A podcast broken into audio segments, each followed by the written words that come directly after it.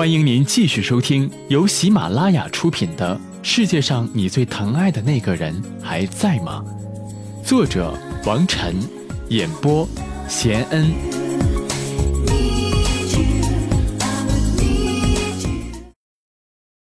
欢迎收听《世界上你最疼爱的那个人还在吗》最后一章。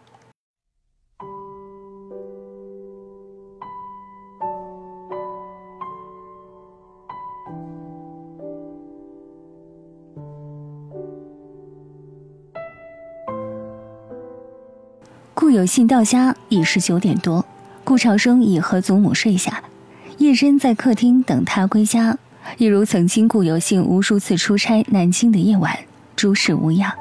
直到他洗漱完毕，准备上床睡觉的时候，叶真终于试探地问了他一句：“今天去南京事情办得还算顺利吗？”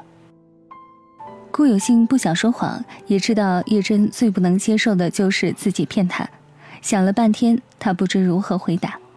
正此时，叶真便顺手拿了顾有信的手机。顾有信想着身正不怕影子斜，从来不做对不起叶真的事情，也就没有删除通话记录的习惯。可叶真把手机拿过去的时候，顾有信方才警觉起来，大吼一声：“你什么时候养成这个坏毛病了？还学会查手机了？”叶真自然也火了：“你没做亏心事，还怕别人查你吗？”这么一来二去。两人在房间里大吵起来，一夜未睡，从夜晚吵到黎明。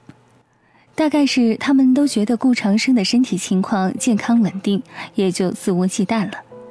吵到最后，顾有信便一发狠，添油加醋地说了一些气话，比如那一句：“我他妈就是去找老相好了，你能拿老子怎么样？”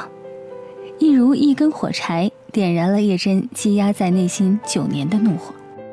刹那。叶真心中情绪波诡云谲，为了守住顾有信，也因为顾长生的缘故，这么多年来，他几乎是以一种面壁思过的姿态在生活，日日审视自己，日日改善自己，最后把自己变得连自己都不认识了。昔日那个烈烈如火的叶真，硬是被他自己压迫成了一个打碎牙齿往肚子里吞咽的人。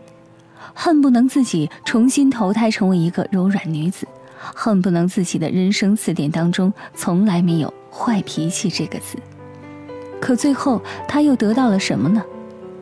他在心里问自己，得到的不过只是顾有信的一再羞辱。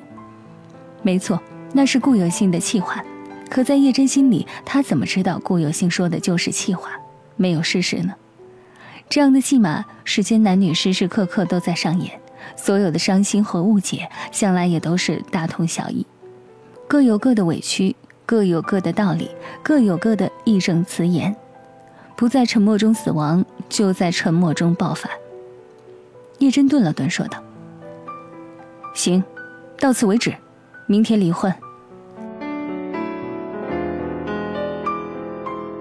说话的时候，叶真仿佛是泄气的皮球，几乎是无力的。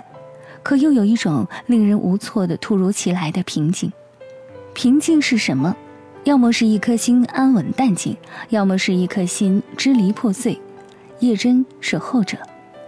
听到叶真这句话，顾有信先是惊讶，后是伤心，最后竟有一种十分微妙，甚至不易察觉的解脱感。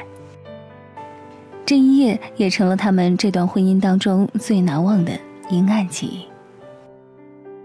爱情原本应是两人牵手旅行，可一路上跌跌撞撞，最后总要变成一场你死我活的对峙博弈。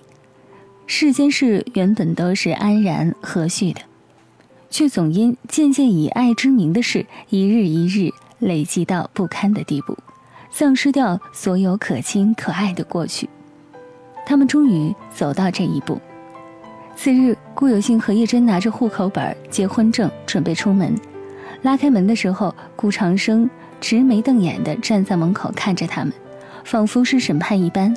那眼神当中的犀利，令二人战战兢兢。其实那一刻，叶真犹豫了，顾有信也是，两人都在思考如何解决当下的尴尬局面。正此时，顾有信的电话再次响起，手机上赫然显示着。楚清歌三个字。是楚清歌故意，还是命中注定呢？连最后一点补救的机会都失去了。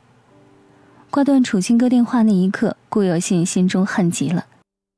他恨楚清歌为何如此不谙世情，明知叶真的脾性，却还这般明目张胆的联络自己。以前他不是这样的。看到顾有信挂断楚清歌的电话，叶真哼了一声，冷冷一笑，径自越过顾长生，向门外走去。不过是为了赌一口气，两人便结束了婚姻。人生漫漫几十年，要面临无数次选择。可试问，又有多少次是深思熟虑、水到渠成的结果呢？更多的时候，便是一时冲动，为了赌一口气。因而，经年之后，我们回头再看，总是此处后悔，那处遗憾。最令人伤感的是，决定的当下，已经知道那个要让自己后悔的错误选择，却仍然为了那口气，视死如归的一条道走到黑。仿佛自己是战死沙场的豪杰，要让世人看到自己的英烈。但其实世界那么大，除了面前的那个人和你自己，谁能看见你？谁会关注你？谁又会觉得你牺牲的壮烈呢？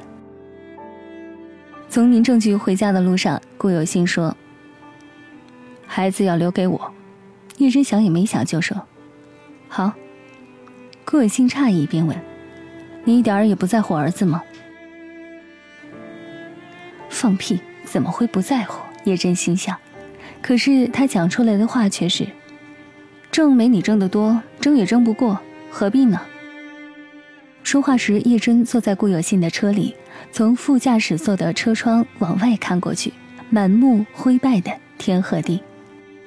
M 城在这冬月里，竟是如此寂静潦倒。忽然，他们又想到一起了，怎么跟顾长生交代呢？这么重要的事情，他们怎么能连问也没问顾长生就私自做了决定呢？这么要紧的事情，为何在他们手里忽然变得如此随意呢？他们一时间都不知道回家怎么面对顾长生。叶真就假装想起什么要紧的事情要去做，下了车去找薛玉聊天。在叶真去找薛玉的时候，顾有信也给顾有念打了电话。可是这个时候聊天能有什么用？不过只是从别人口中听到一些道理，假装自己很有诚意的在接受教育，聊以自慰，自我敷衍罢了。当天回家之后，两个人决定先瞒着顾长生。只是顾家叶真是住不下去了。叶真在顾家的东西也不多。平日不打扮，再怎么收拾，也不过就是几件换洗的衣裳。他一走，除了留下顾长生在顾家，他仿佛就不曾出现过。这么一想，叶真便伤心了。不在顾家住这件事，叶真要怎么跟顾长生解释呢？想了很久，最后叶真却只能跟顾长生说：“外婆高血压，身体不好，自己先回娘家照顾她一段时间。”埋一天是一天吧，他想。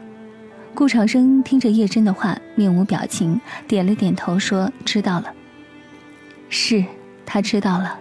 他不只知道叶真要走，更知道他们可能将要，或是已经离婚了。最要紧的是，顾长生知道，一直以来父母之间的隔阂，都是因着他身体的缘故。从歪脖子病到心脏病，顾有信和叶真没少因为儿子的事情大动干戈。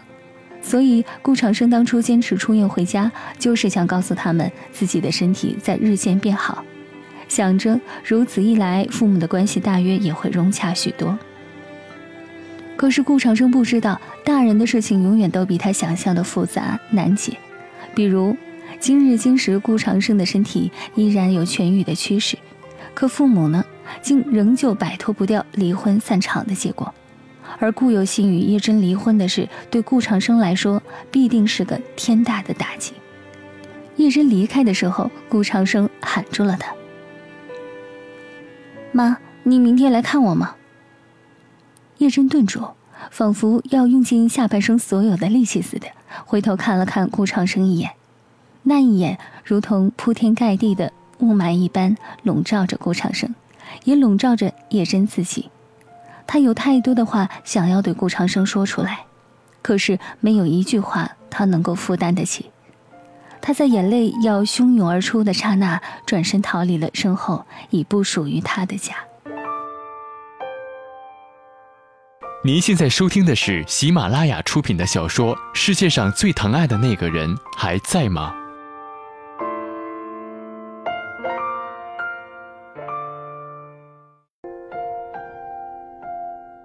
叶真走后，顾长生若有所思地把目光转向了窗外。彼时世界无风，烽烟俱静。他将表叔蓝洞送的音乐播放器拿了出来，把耳机戴好，郑重其事地又听了一遍他最喜欢的小白船，假装岁月静好，假装现实安稳，假装他那一颗幼嫩的心平安无恙。四天之后，顾长生再次晕倒在学校。心脏病复发，再次躺在南京的医院里时，顾长生仿佛一株行将枯萎的草，弱弱地躺在单薄的床上，再也提不起一点力气。这一次比之前的任何一次都要严重，病情复发的让所有人措手不及，也让顾家重又坠入无边的黑暗里。可窗外的天空却极不相称的湛蓝无比，云团清晰，日光和煦。是啊，天还是那天，地也还是这地。无论弱小的人历经多重的艰辛，多大的灾难，这世界却始终安然无恙，波澜不惊。就这么远远的、无心的俯视你。在病床上，顾长生时而昏迷，时而清醒，只是偶尔醒着的时候，圆圆的眼睛总四处打量，仿佛在寻觅什么。是，他是在找叶真。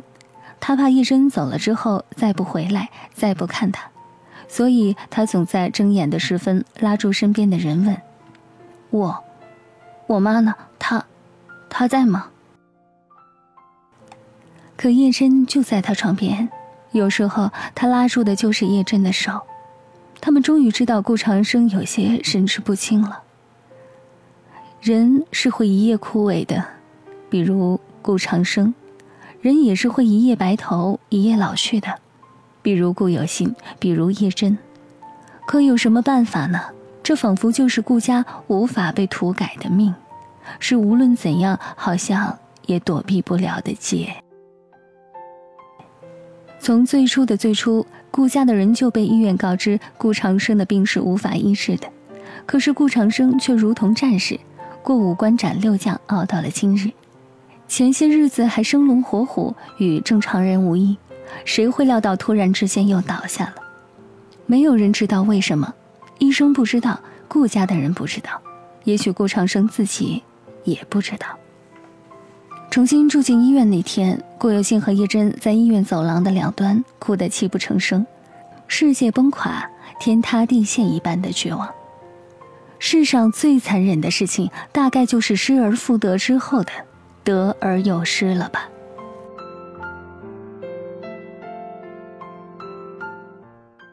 他们第一次觉得，可能，可能真的要去送顾长生了。医生还是那句话：尽人事听天命，什么都保证不了。要放弃吗？不可能的。在顾长生的事情上，顾家人的心里从无放弃二字。顾有念又来拿钱。但这一次，顾有信坚决不收。顾有信和叶真商量好了，把房子也卖掉。自然，顾有念会阻拦。可是顾有信说：“如果儿子都没了，还要这个家有什么用？”是，如果没有了顾长生，对顾有信和叶真来说，哪里还有什么家呢？住院期间，顾长生的病情每况愈下，一日不如一日。隔三差五便要经历紧急抢救，仿佛是顾长生自己在转瞬之间放弃了所有的努力，任凭自己弱小的生命在这匆忙的岁月里折损至今。住院两个月左右的时候，顾长生又在时寐时醒的间隙里嚷着要回家。他是惧怕病房里的自己，还是始终贪恋那个名存实亡的家？无人知道。买下房子的户主正打算重新装修的时候，顾有信找上门来，想要重新租住。户主知道顾家的境况，没忍心拒绝。说来也奇怪，一进家门，顾长生又仿佛稍好一些，难过的是，这一点微妙的改善，并无法阻止病情的继续恶化。每时每刻，顾长生都在生死之间游荡徘徊。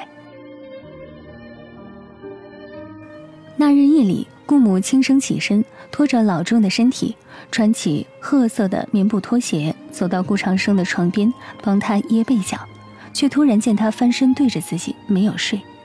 顾母猜他大概是被心脏疼醒的。问他是否身体在疼，他却未作应答。顾母知道顾长生已时常神志不清，便未追问，只端坐在一旁好好看他。可突然之间，顾长生口齿十分清晰地说了一句话：“说不怕死的人说的都是假话，没有人不怕死的。”那声音似从幽寂深谷一字一字递来，极空，极冷。如一阵寒风，将他年迈祖母的身体困在了自己的面前，动弹不得。他并非故意要吓祖母，实在不是故意的。他只是病入膏肓时，在那片刻的清醒里，慌张、胆怯了，绝望了。这世上谁能不畏死，不惧命？他说的极是，只是这些话实在不是一个九岁男童可以说得出的，不是不突兀的。但自他口中说出，却又总是令人信服。世间人、世间事、世间情，到底是耄耋老者看得深，还是九岁孩童看得真呢？没有人可以妄下论断。顾母知道这孩子的心思超越常人，即便到了这样的时候，一颗心也是剔透玲珑。这世道本应要用一生一世、几十年的光阴沉沉穿梭而过，才该看穿的。而他来这世上不过数千日，他实在不甘这般说出那些惊慑人心的话。顾母忍不住颤抖起来，她尽力不要发出哭声，怕惊扰了顾长生。可顾长生虽在迷蒙当中，却尽知一切。他忽然又说：“奶奶，你，你那双保暖鞋，已经坏了很久了，不能穿了。”我的床垫下面有个小纸包，里面都是我存下来的压岁钱，你把它收好，不要给我爸妈。要是，要是我不在了，你去买一双保暖鞋。有六百块呢，应该，应该够了吧？终于，顾母承受不住的跑去浴室大哭了一场。等顾母坐回顾长生的身边时，他又已昏睡了过去。彼时，这世界寂静如死，而顾母那颗老旧沧桑的心一阵一阵疼得难忍，恨不能替顾长生扛下所有的不公与折磨。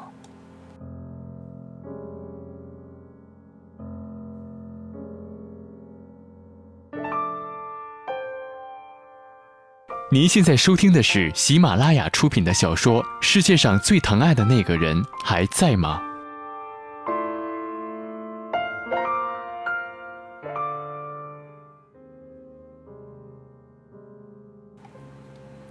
三月底，顾长生在长达十几个小时的昏迷之后，再次被送到了南京。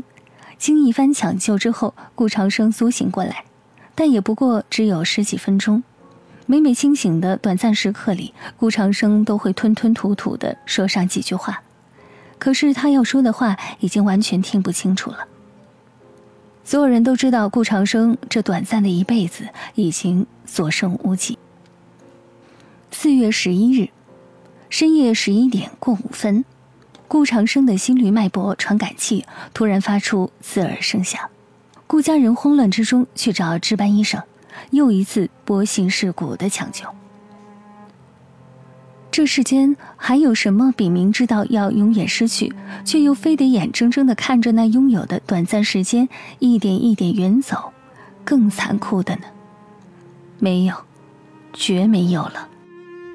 在命悬一线的时候，顾长生又竭力撑了几个小时。中途，顾长生嘴唇微动，发出了一些声响，含含糊糊又十分缓慢地说了一句什么。可是话未落音，顾长生便耗尽气力一般，变得无声无息。每个人都在等，等待一个一早预知却始终不敢相认的结果。那种安静，顾家人这一辈子至死也无法忘怀，是一点一点渗入骨血，一点一点灭绝光亮，一点一点摧毁信念的死寂。忽然，有人哭了，一个人哭，接着是两个人，最后是所有的人歇斯底里的哭，无尽又无尽的哭。终于，顾有信大吼：“你们这是干什么？你们他妈到底在干什么？都他妈在咒我儿子吗？都给老子闭嘴啊！”可是说着说着，他跪倒在地，哭得肝肠寸断，哭得天地震颤，而这所有的哭声，终究是渐渐静下去了。越来越远，最后哀静无声，消失在顾长生的世界里。是幻觉吗？有那么一瞬间，顾有心仿佛看见儿子的眼角有泪，他一定是知道了，知道自己不行了。顾有心想，这是顾长生生病当中的第一次落泪，也是他此生的最后一次。而那句永无法再被人知晓的话，是他在说。爸爸妈妈，你们不要离婚。二零一一年四月十二日凌晨五点零八分，顾长生去世。顾长生的故事结束了，顾有信的呢？叶真的呢？M 城依旧平庸、安静、朴素、沉稳，仿佛不谙世事的山中少年。也像是历经沧桑的鹤发老人。讲故事的人已经没有力气了，除了顾长生，还有谁会在乎顾有信和叶真后来的事情呢？世上他们最疼爱的那个人都已不在了，他们的故事又该讲给谁听呢？他们是今年之后又走到了一起，还是各自嫁娶，又有了另外的孩子？再不重要了。只是后来有人听说，M 城里有一家人日夜放着一首歌，叫做《小白船》。歌里唱：“蓝蓝的天空，银河里有只小白船，船上有棵桂花树，白兔在游玩。桨儿桨儿看不见，船上也没帆，飘呀飘呀，飘向西天。”